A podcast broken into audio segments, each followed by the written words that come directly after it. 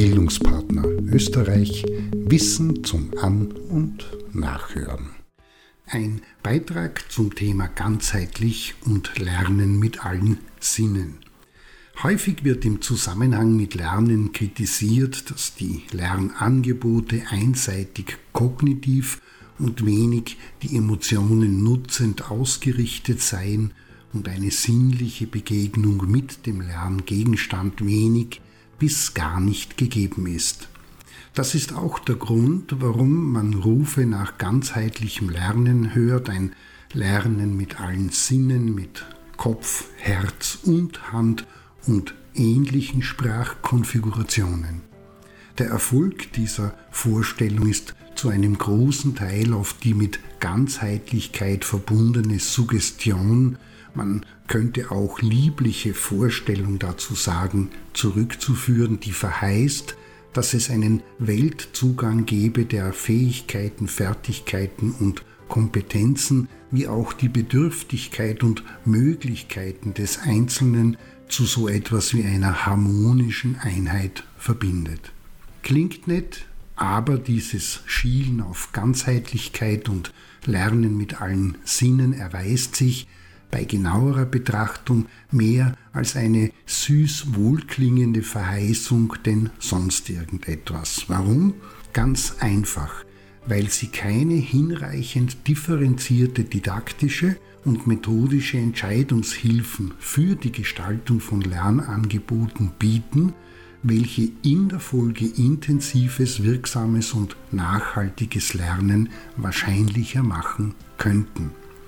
Und dazu kommt, ob Ereignisse bzw. Vorkommnisse in der Mit- und Umwelt von der Person registriert, verarbeitet, anschlussfähig für das Denken und Handeln und somit sinnvoll werden, entscheiden nicht die Sinne. Sie liefern bloß pro Sekunde rund ein Megabyte Daten an das Gehirn und nur ein Bruchteil davon gelangt, also intern schon vorselektiert in das, was man Bewusstsein nennt. Heißt, der Mensch beobachtet grundsätzlich nur das, was seine Lage, die Probleme, die biologische Situation, die Interessen und Erwartungen, wie auch die Handlungsprogramme bedeutsam machen. Erkenntnistheoretiker wie Popper, Habermas oder Vollmer haben das seit langem betont. Konkret, Sinneswahrnehmung erzeugt kein Abbild einer äußeren Wirklichkeit, sondern ist immer schon gerichtet und beeinflusst dadurch die Wahrnehmung und Aufmerksamkeit für das, was im Rahmen von Handlungsabsichten bedeutsam erscheint. Ohne diese erfahrungsgebundene Interpretation und leitende Absicht bleiben die so hochgehobenen Sinne stumpf. Das Sehen wird, wie Heidegger schreibt, zum nur noch vor sich haben, zum reinen Anstarren ohne Verständnis für das, was sich dem Auge zeigt. Das Gleiche lässt sich auch über den Gehörsinn sagen. Erst mit der für die Orientierung und das Überleben in der Umwelt notwendigen Unterscheidung von Wichtigem und weniger Wichtigem wird Hören von einem physiologischen Phänomen zu einem psychologischen, sinnentnehmenden und sinnstiftenden Akt, so Barthes. Was von der Welt wahrgenommen wird, muss immer durch das Nadelöhr wahrnehmungsmotivierender Bedeutsamkeit. Das heißt, ohne Vorstellung von Bedeutsamkeit bleibt die Summe aller Sinne so stumpf wie jeder einzelne Sinn.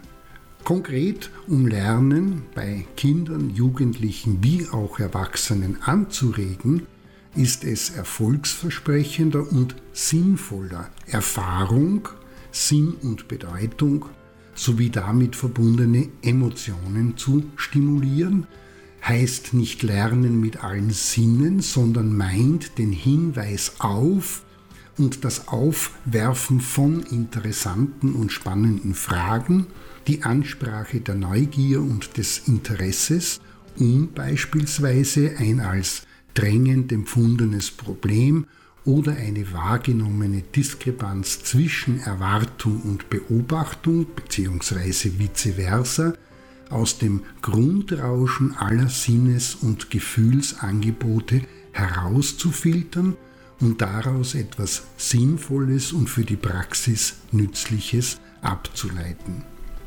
In diesem Sinne, alle Sinne und ganzheitlich schafft kein Ganzes. Nicht was gesehen, gehört, gerochen und geschmeckt, wie auch auf der Gleichgewichts-, Temperatur- und Tiefensensibilitätsebene erfahren wurde, ist primär, wenn es um Lernen, Entwicklung und Veränderung geht, wichtig, sondern das, was daraus denkend verarbeitet und abgeleitet wird.